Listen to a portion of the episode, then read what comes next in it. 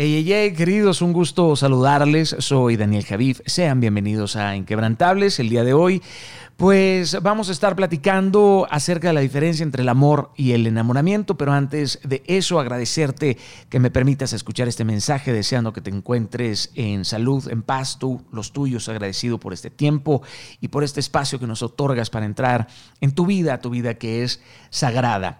Bien, eh, como lo mencionaba ah, al comenzar, he escuchado muchas personas que dicen que el amor pues no es más que un proceso químico del cerebro, lo cual pues no es del todo cierto y déjenme explicarme un poco más.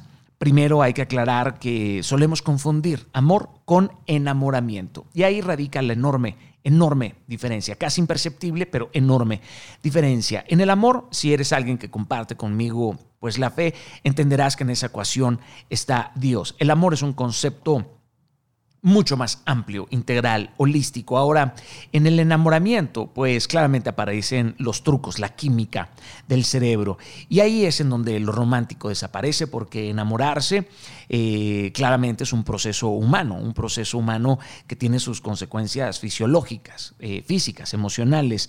Y aunque al día de hoy, de hecho, no se le comprende del todo eh, a la perfección, porque han sido años y años que se ha venido estudiando el enamoramiento. Lo que sí podemos saber es que pues para empezar una relación solemos comenzar en la atracción, lo que normalmente eh, pues es intervenido por una hormona ya sea una hormona sexual o la testosterona o los estrógenos, eh, pero creo que en el amor el impacto químico sí va más allá del vientre o más allá del cerebro. Estas reacciones producidas por estas hormonas pues son muy complejas y suceden dentro del, cráneo, ¿no? Eh, entendemos que hay estos estudios donde se han aplicado resonadores, donde se muestran las señales que envía el cerebro eh, pues a todo el cuerpo cuando podemos ver a una persona de la que nos estamos enamorando. Eh, se producen estas reacciones en los ganglios basales cuyas neuronas empiezan a gozar especialmente pues de la presencia de la dopamina y estas propiedades son, son, son extraordinarias, nos hacen sentir muy bien, porque la dopamina nos hace sentir mejores, nos conduce al placer y su producción siempre está ligada pues a otros, a otros compuestos muy, muy interesantes, como el compuesto eh, llamado FEA o FEA que por cierto es un nombre bastante eh, paradójico, porque este compuesto nos hace sentirnos o lucir mejores.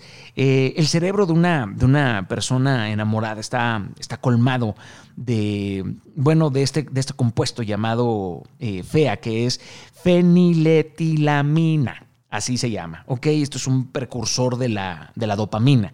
Y tiene dos efectos eh, muy interesantes, efectos de embelecer algo, o sea, puede convertir algo en romántico eh, se hace algo muy estimulante, es casi antidepresivo, eh, porque combina esta sensación de regocijo, de ánimo y, de alegría. Estos, estos, neurotransmisores, de hecho, no hacen la tarea solos, ¿verdad? Porque los neurotransmisores siempre tienen muchas variaciones, tienen otros compuestos, unos que se elevan, otros que se reducen, eh, y cada compuesto juega un papel importante en propulsar esta maquinaria de atracción.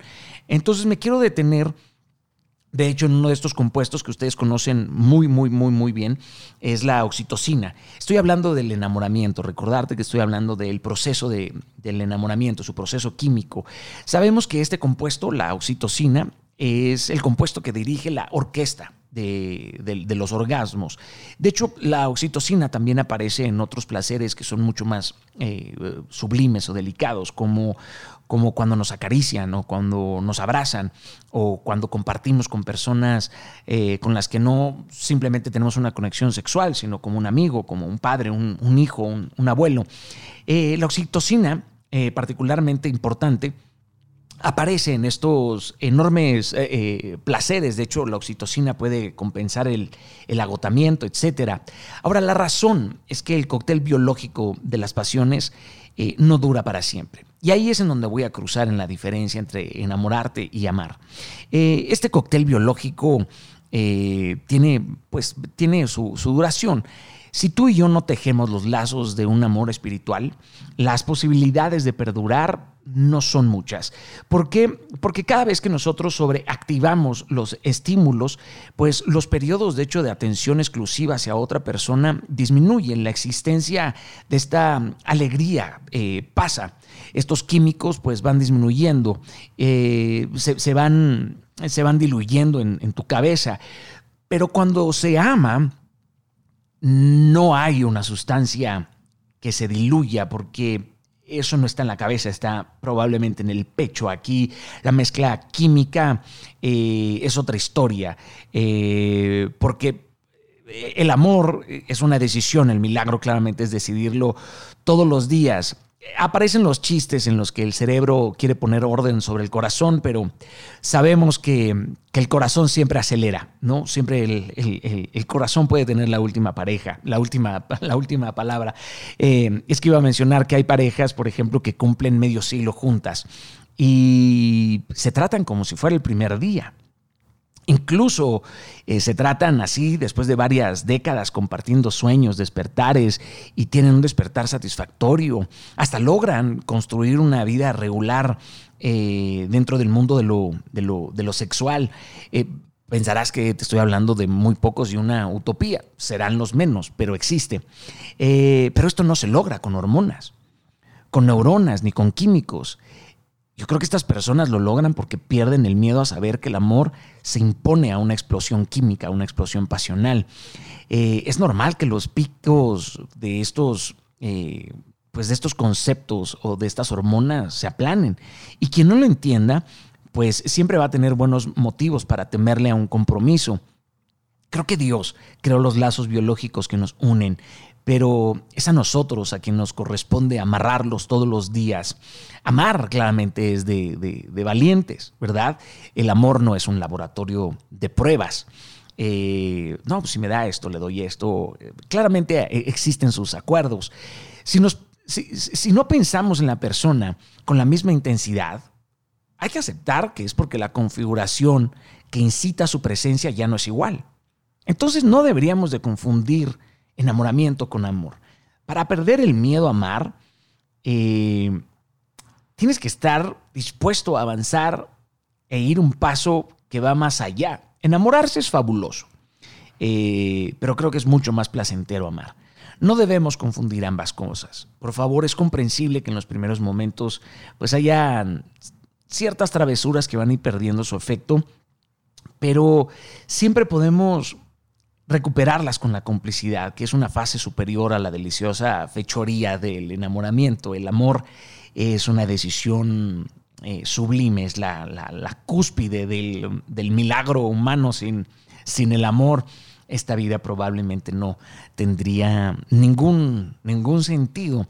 Creo que es el único acto que en realidad vale la pena, como lo he mencionado en diferentes ocasiones, y todo lo demás es un es paja. Enamorarse de las cosas es increíble, pero el amor ya es otro nivel, es un estado muy, muy sofisticado en donde aparece la fidelidad, eh, las lealtades, los pactos, los compromisos y claramente no existe no existe la perfección, sino todo lo contrario, es una decisión muy imperfecta que va puliéndose, que va mejorando día a día. Y también depende de nosotros este cóctel eh, dopamínico, serotonínico, etcétera. También depende de nosotros, ¿no? De nuestra creatividad, de nuestro entusiasmo, de nuestra voluntad en mantenernos enamorados, o sea, en conquistar a alguien 31 veces al mes.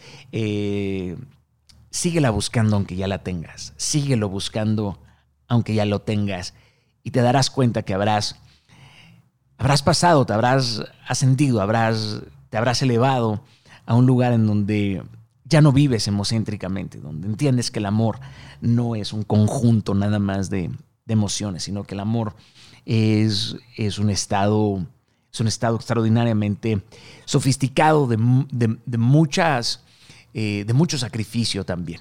Bien, queridos, eh, no pretendo claramente definir el amor y el enamoramiento con, con esta breve reflexión, solamente cada una de estas reflexiones es para invitarnos pues a, a, generar nuevas preguntas, ¿verdad? Eh, que, nos, que nos ayude a, amplificar nuestra, nuestra, nuestra vida. Nada de lo que digo se debe tomar como una regla para, para la vida, sino que, tú mismo avances en un camino personal de cuestionamiento. Bien, gracias por acompañarnos en Inquebrantables. Ruge, querido, ruge o espera a ser devorado.